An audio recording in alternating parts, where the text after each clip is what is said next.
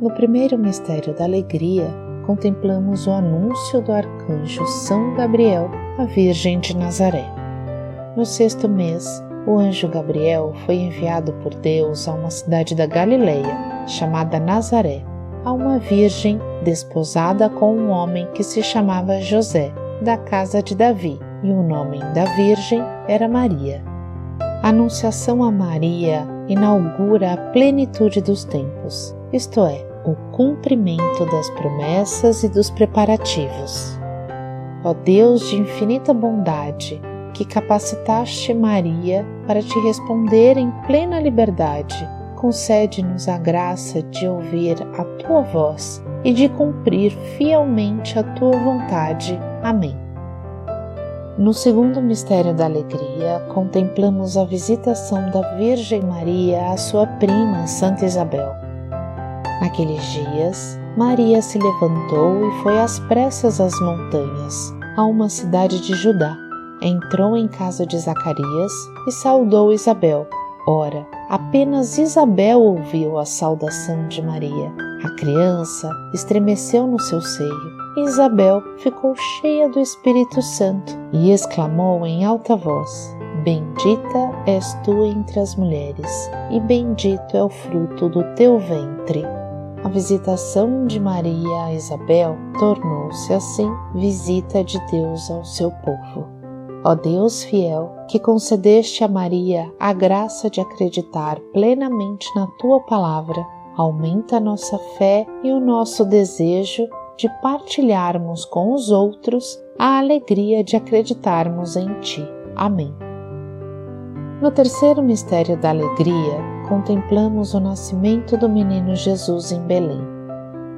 Naqueles tempos, apareceu um decreto de César Augusto ordenando o recenseamento de toda a terra. Esse recenseamento foi feito antes do governo de Quirino, na Síria. Todos iam alistar-se, cada um na sua cidade. Também José subiu da Galiléia, da cidade de Nazaré, à Judéia, a cidade de Davi, chamada Belém, porque era da casa e família de Davi, para se alistar com sua esposa Maria, que estava grávida.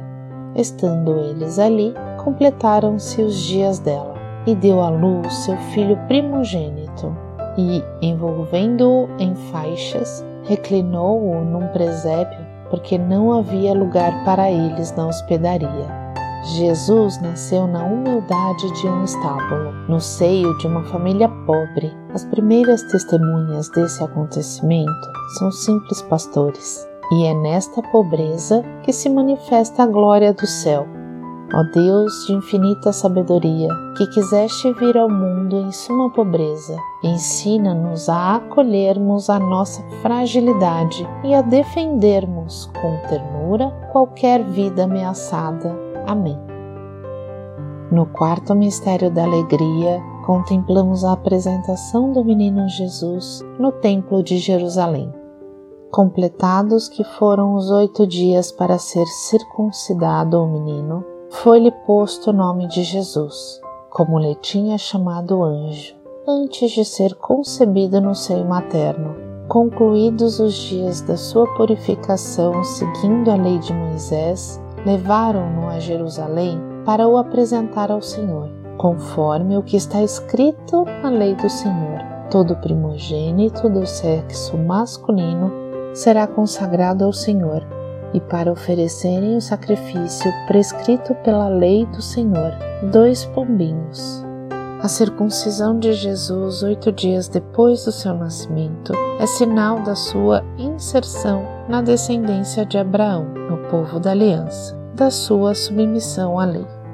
Ó Deus Todo-Poderoso, que aceitaste revelar-te ao ritmo dos homens, concede-nos, por intercessão de Maria, a graça de te encontrarmos no cumprimento fiel dos deveres do dia a dia e ensina-nos a acolher com paciência todos que estão à nossa volta. Amém. No quinto mistério da alegria, contemplamos a perda e o encontro do menino Jesus no templo entre os doutores da lei. Seus pais iam todos os anos a Jerusalém para a festa da Páscoa. Tendo ele atingido doze anos, subiram a Jerusalém, segundo o costume da festa. Acabados os dias da festa, quando voltavam, ficou o menino Jesus em Jerusalém, sem que seus pais o percebessem. Três dias depois, o acharam no templo, sentado em meio dos doutores, ouvindo-os e interrogando-os. Todos os que ouviam estavam maravilhados da sabedoria de suas respostas. O reencontro de Jesus no templo é o único acontecimento que quebra o silêncio dos evangelhos sobre os anos ocultos de Jesus. Nele, Jesus deixa entrever o mistério de sua consagração total à missão decorrente da sua filiação divina. Não sabeis que eu tenho de estar na casa de meu Pai? Ó Deus da verdade, que revelaste no teu Filho Jesus o sentido da nossa existência, que é estar em tua casa, unifica-nos e ensina-nos a pôr em ti a nossa confiança. Amém.